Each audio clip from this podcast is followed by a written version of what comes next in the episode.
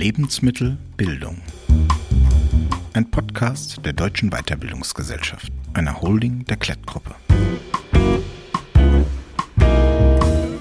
In der zweiten Episode des Podcasts Lebensmittelbildung spricht Marsia Asalan, Geschäftsführer der Deutschen Weiterbildungsgesellschaft, einer Holding der Klettgruppe, mit Professor Dr. Corinna Kleinert stellvertretende Direktorin des Leibniz-Instituts für Bildungsverläufe in Bamberg und Professorin für Soziologie an der Otto-Friedrich-Universität in Bamberg über die Bedeutung von Weiterbildung in unsicheren Zeiten.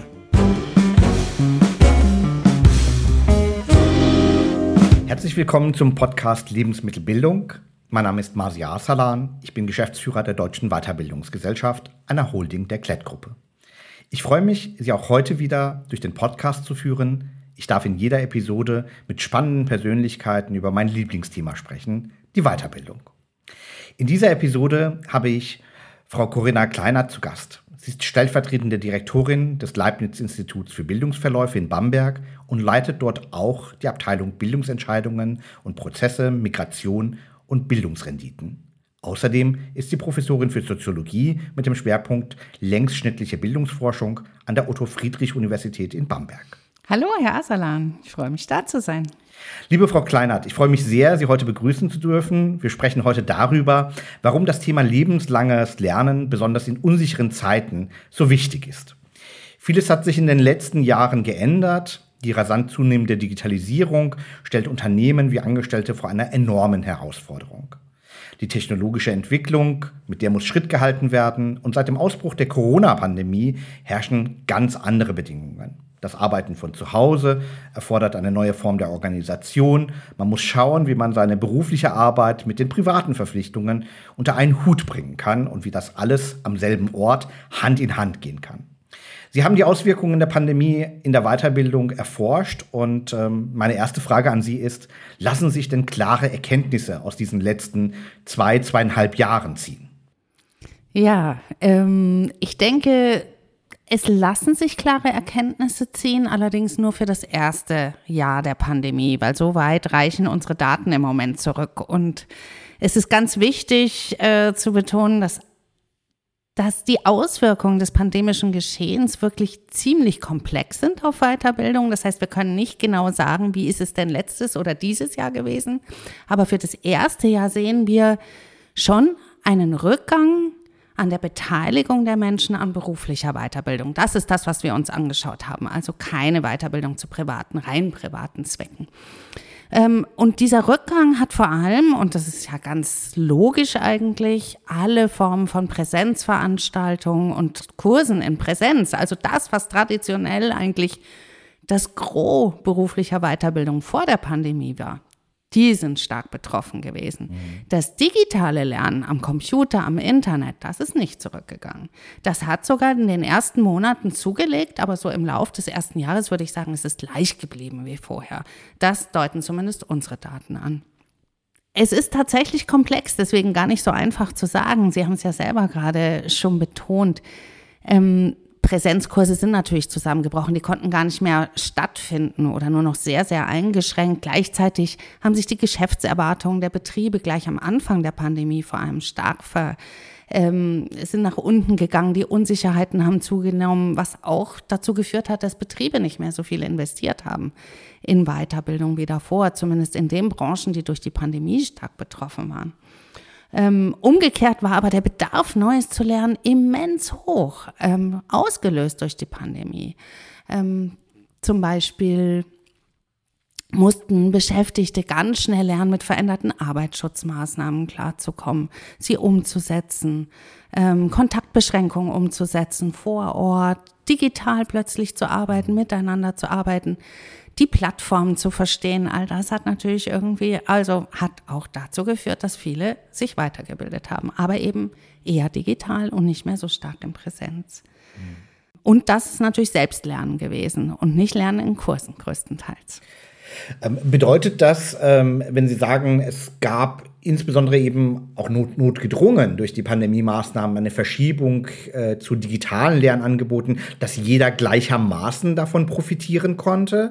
Denn ich kann mir vorstellen, dass ja ähm, bestimmte Themen, nehmen wir mal eine Zielgruppe Menschen, die auch nochmal durch die Pandemie besonders gefordert waren, die beispielsweise in Krankenhäusern unterwegs sind. Die sind ja mit rein digitalen Lernangeboten vermutlich nicht äh, nur zu erreichen, sondern vieles muss da ja auch äh, sozusagen ähm, ähm direkt im Arbeitsumfeld stattfinden. Nun waren die sicherlich in dieser Zeit auch nochmal durch die Belastung der Krankenhäuser, der Pflegeheime ähm, entsprechend in, in Beschlag genommen. Ähm, wie wie kann man ähm, vielleicht ein Stück ja, charakterisieren, welche Zielgruppen insbesondere von der neu gewonnenen Freiheit, auch ortsunabhängig zu lernen, äh, profitiert haben, vielleicht auch von der Bereitschaft der Arbeitgeber, was Sie gerade angesprochen haben, tatsächlich den Mitarbeiterinnen und Mitarbeitern Raum zu geben und welche eben nicht. Gibt es da ähm, Aussagen? Ja, die gibt es. Ähm, also was wir uns noch nicht angeschaut haben, äh, das wird ganz, ganz spannend noch in der Zukunft, ist aber ziemlich aufwendig, deswegen haben wir das noch nicht gemacht, ist, wie haben sich denn die Themen der Weiterbildung verändert? Das wäre so ein Aspekt, den Sie gerade ja auch angesprochen haben. Wir vermuten da total sehr deutliche Verschiebungen, wie Sie es gerade gesagt haben, die dann bestimmten Beschäftigtengruppen zugute gekommen sind und anderen nicht, aber das wissen wir noch nicht. Aber was wir uns angeschaut haben, ist die Rolle von Arbeitsbedingungen in der Pandemie das ist mal das eine ganz Wichtige. Sie haben gerade das Stichwort schon gesagt, Krankenhäuser, systemrelevante Berufe. Diese Beschäftigten haben besonders viel gelernt in dem ersten Jahr der Pandemie. Die mussten wahrscheinlich auch besonders stark, ob vor Ort oder digital, einfach mit diesen veränderten Arbeitsbedingungen, eben Arbeitsschutzbedingungen, Kontaktbeschränkungen, wie gehe ich mit Krankenhäusern um, in Krankenhäusern, vielleicht nicht besonders intensiv, aber und auf jeden Fall Neues lernen. Ähm, das sehen und zeigen unsere Daten klar. Ähm, die zweite Gruppe, die besonders viel gelernt hat, sind Beschäftigte im Homeoffice. Also Homeoffice ist tatsächlich ermöglicht Freiheiten, gerade für das digitale Lernen. Und das haben wir schon vor der Pandemie gesehen. Aber vor der Pandemie waren das halt ganz wenig Beschäftigte, die die Chance hatten, überhaupt im Homeoffice, sagen wir länger zumindest, zu arbeiten und nicht nur ab und an einmal im Monat. Das war eine ganz kleine Gruppe, die hat schon vorher ganz viel gelernt. Aber die Gruppe ist jetzt in der Pandemie halt riesengroß geworden. Ja. Und da sehen wir ganz, ganz stark, die konnten viel mehr vom Lernen profitieren als Beschäftigte, die nicht im Homeoffice waren. Mhm. Und auch das betrifft so ein bisschen ja systemrelevante Berufe. Man denkt da zwar immer an einfache Berufe, aber auch Lehrerinnen und Lehrer waren zum Beispiel systemrelevant, mhm. haben aber mhm. größtenteils von zu Hause aus gearbeitet. Ist vielleicht auch ein schönes Beispiel, wo man sich schon schnell überlegen kann, wie viel diese Gruppe neu lernen musste, einfach um mit den digitalen Tools im Umgang mit den Schülerinnen und Schülern überhaupt klarzukommen. Das konnten die meisten vorher ja gar nicht und haben es auch nie ausprobiert.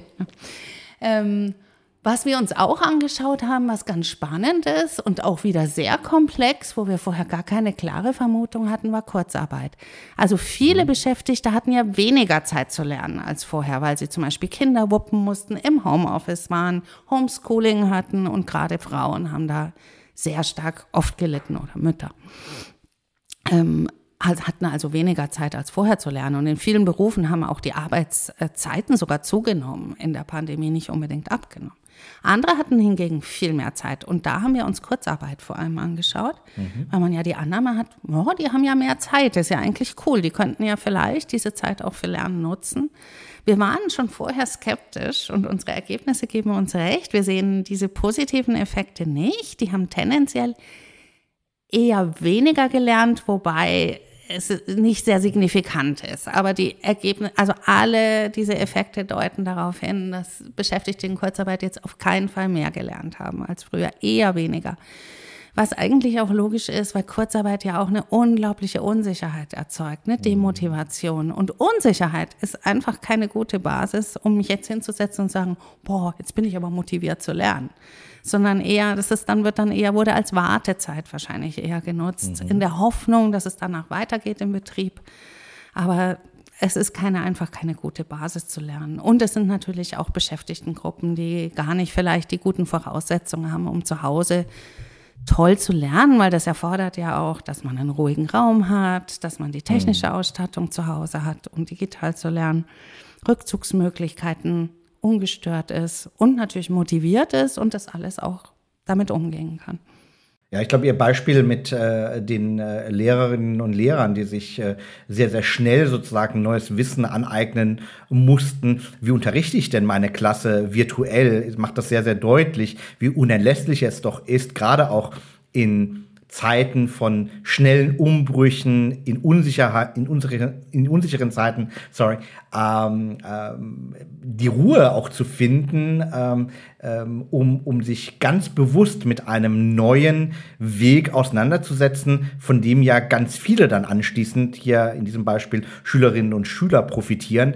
Wenn man sich jetzt vorstellen würde, die große Teile der Lehrerschaft hätten sich nicht mit den Möglichkeiten beschäftigt, wie sie eben ähm, digitale Tools nutzen können, dann äh, wäre es noch zu viel, viel mehr Schwierigkeiten gekommen, die ohnehin ja in, in, den, in den ersten Phasen des Lockdowns äh, ähm, die ähm, Schülerinnen und Schüler ähm, haben ertragen müssen.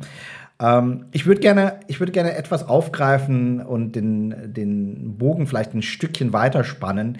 Äh, wir haben jetzt über die Pandemie gesprochen, aber wir sehen ja jetzt auch gerade in der aktuellen Situation mit der äh, Krise in der Ukraine, mit dem Krieg, äh, mit der ansteigenden Inflation, mit Sorgen und Ängsten rund um den Winter, ob es jetzt Corona-bedingt ist oder Heizkosten äh, bedingt, dass, dass die unsicheren Zeiten sozusagen ähm, in der Frequenz und vielleicht auch in der Tragweite zunehmen. Und ähm, ich würde gerne ähm, auch aus Ihrem Hintergrund, dass Sie Bildungsverläufe sich über längere Zeiten anschauen, die Rolle von Weiterbildung bewerten, ähm, nochmal eine Einschätzung von Ihnen ähm, bekommen wollen. Wie ähm, geht denn der äh, erwachsene Lerner damit um, dass Unsicherheiten sozusagen zu einem ja, Bestandteil des Lebens werden? Man kann nicht mehr äh, von Einmalereignissen sprechen, sondern es ist etwas, was uns in irgendeiner Form jetzt in einer größeren Kontinuität über die nächsten Jahre vermutlich auch begleiten wird. Was macht das mit den Menschen? Ja, das ist eine, äh, sicher keine eine Frage, die nicht einfach zu beantworten ist. Also es macht mit den Menschen auf jeden Fall erzeugt Unsicherheit, Unsicherheit nach außen. Mhm. Auch die finanziellen Verhältnisse, die sozialen Verhältnisse sind unsicherer geworden. Stichwort Heizungskrise, der Krieg drückt näher. Das verunsichert Menschen und es ist vielleicht ähm, gleichzeitig wissen wir, dass Bildung ein sehr großer Schutz vor Unsicherheit ist. Also Bildung zu haben. Bildung ist absolut wichtig, wo wir sehen, die hat so viel positive Effekte auf Menschen, auch individuell, weil sie besser verstehen, was da draußen passiert, besser informiert sind. Und all das ähm, hat dann auch zur Folge, dass sie sich nicht mehr so verunsichert fühlen, sondern ihren Weg bestehen können. Und Bildung erzeugt natürlich auch bessere finanzielle Verhältnisse, im Endeffekt bessere mhm. Einkommenschancen, besser mehr Lebenssicherheit. Insofern ist Bildung, wie Sie gerade sagen, enorm wichtig. Und es ist vor allem in unsicheren Zeiten auch wichtiger geworden, sich weiterzubilden, kontinuierlich weiterzubilden und nicht mal aufzuhören mit 20. Da stimme ich absolut zu. Ist vielleicht in Deutschland auch noch vor, ist noch ein anderer Aspekt besonders wichtig. Das eine ist der schnelle digitale technologische Wandel. Das ist ein weltweites Phänomen. Der erfordert es auf ganz vielen Jobs, auch auf ganz einfachen Jobs mit neuen Technologien klarzukommen. Man denke nur mal an äh, automatische Boniersysteme mit dem Handy. Mhm. Ähm, im, äh, in der Gastronomie oder sowas. Ne? Also das betrifft nicht nur Computerspezialisten. Also das, das wäre mehr.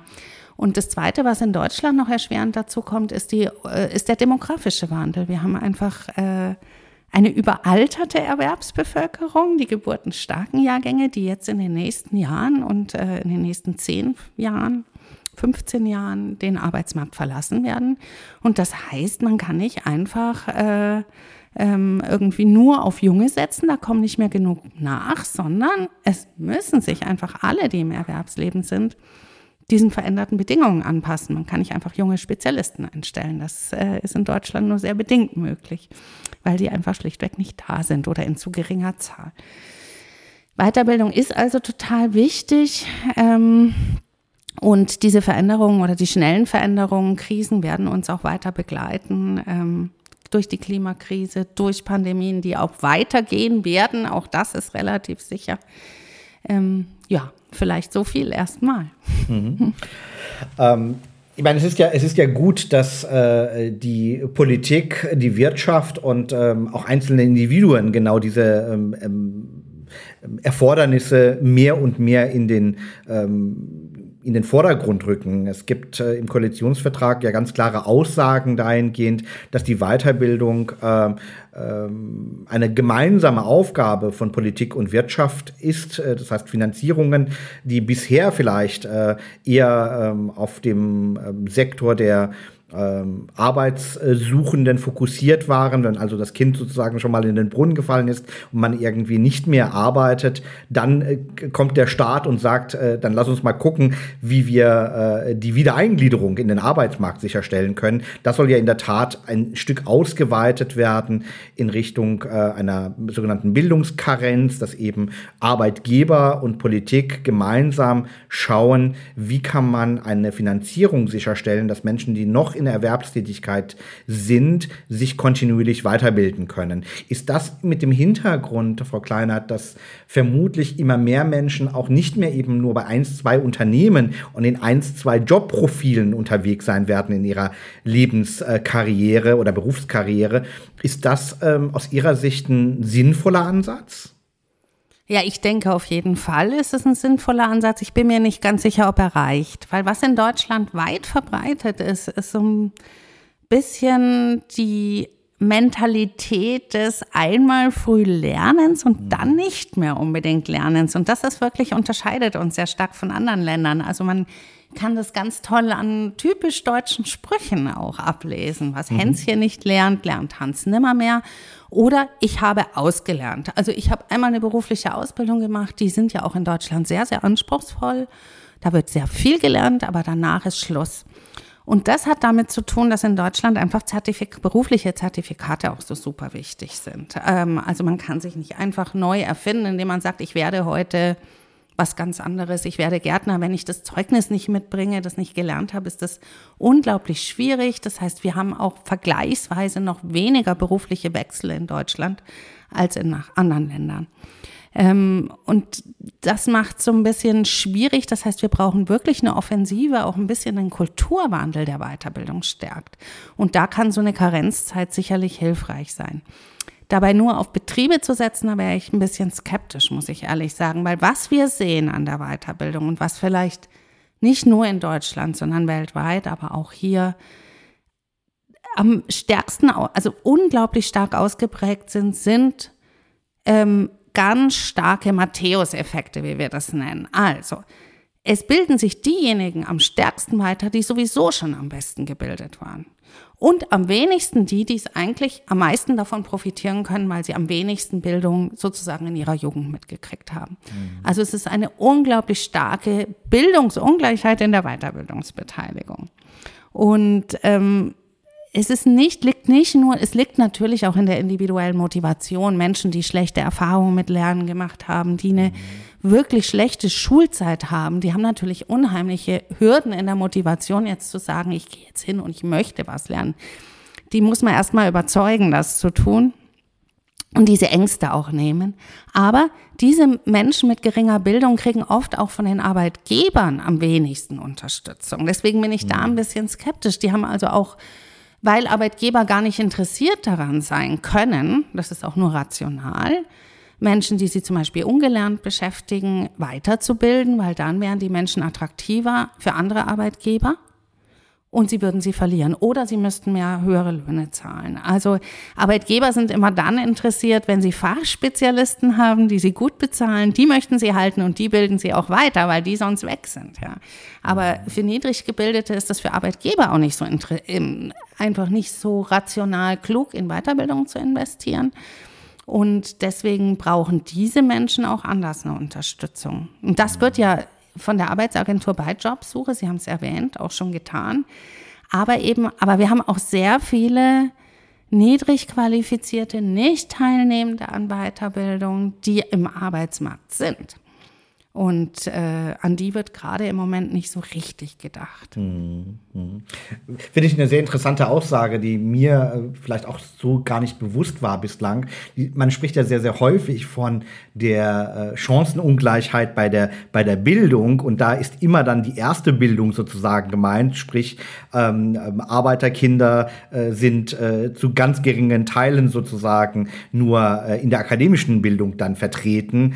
Ähm, aber dass das in der Weiterbildung dann nochmal sozusagen an, an, an, an Fahrt gewinnt, ja, und Menschen, die eben tatsächlich niedriger qualifiziert sind, auch deutlich weniger von Weiterbildung im Erwachsenenalter profitieren, ist eigentlich sehr, sehr schlüssig und nachvollziehbar, aber vielleicht gar nicht so sehr im Bewusstsein äh, äh, verankert. Und äh, vielleicht hilft ja in der Tat äh, der Fachkräftemangel. Und Fachkräfte heißt ja nicht unbedingt zwangsweise immer nur Ingenieure, sondern wir erleben das ja in der aktuellen Situation eben auch äh, beispielsweise an den Flughäfen, an den Bahnhöfen, in all den Transport- und Logistikunternehmen, wo einfach händeringend Menschen gesucht werden mit einer bestimmten fachlichen Qualifikation, die notwendig ist, ähm, ähm, Arbeitgeber tatsächlich nochmal äh, in eine andere Richtung äh, ähm, äh, anzustoßen, wie man Menschen, die im Unternehmen sind und vielleicht aktuell andere berufliche Felder ausfüllen, die jetzt nicht unbedingt äh, der Höchstqualifikation entsprechen, incentivieren kann und ihnen vor allem auch vielleicht neue Formate, äh, neue Lernformen ähm, andienen lassen kann, die ein Stück auch die Ängste adressieren, die aus der Vergangenheit äh, stammen, um ähm, Beschäftigungssicherung, äh, äh, Partizipation an äh, ähm, vielleicht auch steigenden Löhnen. Das ist ja auch ein, ein Problem, glaube ich, in dem niedrig äh, qualifizierten Bereich, dass man immer eng am Mindestlohn unterwegs ist und gar keine, ähm, gar keine Gedanken sozusagen äh, in Richtung äh, Weiterkommen, Aufstieg ähm, ähm, sich, sich machen kann, dass, dass man sich mit diesen Themen ein Stück stärker auseinandersetzt. Ja, und vielleicht ist sogar digitales Lernen da eine Chance. Zumindest sehen wir in unseren Daten, dass die Bildungsunterschiede beim digitalen Lernen am Computer, im Internet geringer sind als in mhm. traditionellen äh, Formen, also Weiterbildung in Form von Kursen zum Beispiel. Da sind die deutlich stärker, aber auch Teilnahme an Veranstaltungen, also alles, was Präsenz ist. Ähm, vielleicht kann das ein Stück weit helfen, wenn es uns gelingt, gesellschaftlich da alle mitzunehmen. Aber Sie haben absolut recht, wer mit dem Überleben beschäftigt ist ähm, und hat einfach keine Freiräume, weder motivational noch zeitlich noch geldlich, vor allem nicht im Kopf, sich mit solchen Gedanken überhaupt zu beschäftigen. Und das mhm. betrifft schon sehr viele Menschen hierzulande. Mhm. Ja, dann ist es vielleicht in der Tat Zeit, ein ähm, Fazit zu ziehen. Erstmal ganz, ganz herzlichen Dank, Frau Kleinert, für diese Einblicke auch in Ihre ähm, Forschungsarbeit. Äh, das, die Pandemie ist ja jetzt sozusagen gerade zwei, zweieinhalb Jahre alt und dennoch äh, ist es ja hervorragend, wenn wir so schnell schon mal Zwischenergebnisse haben, was Ihre Befragungen und Ihre Studien angeht. Danke, dass Sie das mit uns geteilt haben. Ähm, ja, Bildung in unsicheren Zeiten. Ich glaube, ähm, es wurde deutlich, dass lebenslanges Lernen ähm, unerlässlich ist, sowohl für Arbeitgeber als auch für Arbeitnehmer. Wer bereit ist, Neues zu lernen, der kann ein Stück ja diese Unsicherheit auch auffangen, weil äh, er oder sie weiß, äh, dass sich neue Chancen eben ergeben, wenn man äh, sich ein Stück breiter aufstellt, sich ein Stück äh, mit neuem Wissen äh, ausstattet. Und ähm, dass das Thema Chancengleichheit, das habe ich zumindest heute äh, gelernt, äh, nicht nur etwas ist, äh, was äh, äh, Jugendliche und, und äh, junge Absolventen äh, betrifft mit äh, ihrem familiären Hintergrund, sondern dass das weitergeht im Erwachsenenalter, je nachdem, wie man eben qualifiziert ist und welche Motivation und Historie man äh, mit dem Thema Bildung verbindet. Das äh, ist äh, etwas, was sich in den Weiterbildungsmöglichkeiten widerspiegeln sollte. Und dort sind, glaube ich, sowohl Arbeitgeber als auch Bildungsanbieter gefragt, neue Wege, neue Formate zu finden, wie man unterschiedlichen ähm, äh, Bildungscharakteren auch äh, ähm, entsprechend äh, Wissen vermitteln kann, zum Wohle aller, zum Wohle der Gesellschaft. Herzlichen Dank für den Austausch heute und äh, äh, danke, dass wir ähm, ein Stück in Ihren Bereich reinschauen konnten und Sie das mit uns geteilt haben. Sehr gerne, Herr Asalan.